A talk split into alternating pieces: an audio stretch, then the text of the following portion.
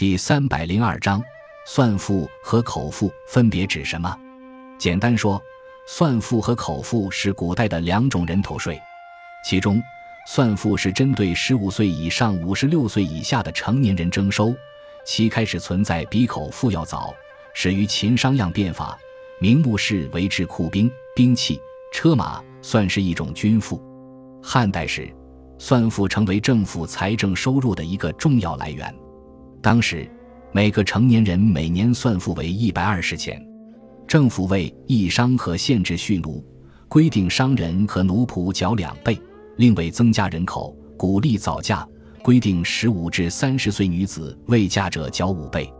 口赋则是对未成年人征收的人头税，始于汉代，与算赋共同构成汉代的人头税。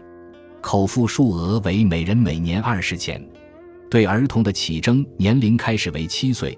汉武帝时因匈奴用兵，将之提前到三岁。汉元帝时又改回七岁。东汉末年军阀混战，政治黑暗，口赋一度自一岁起征。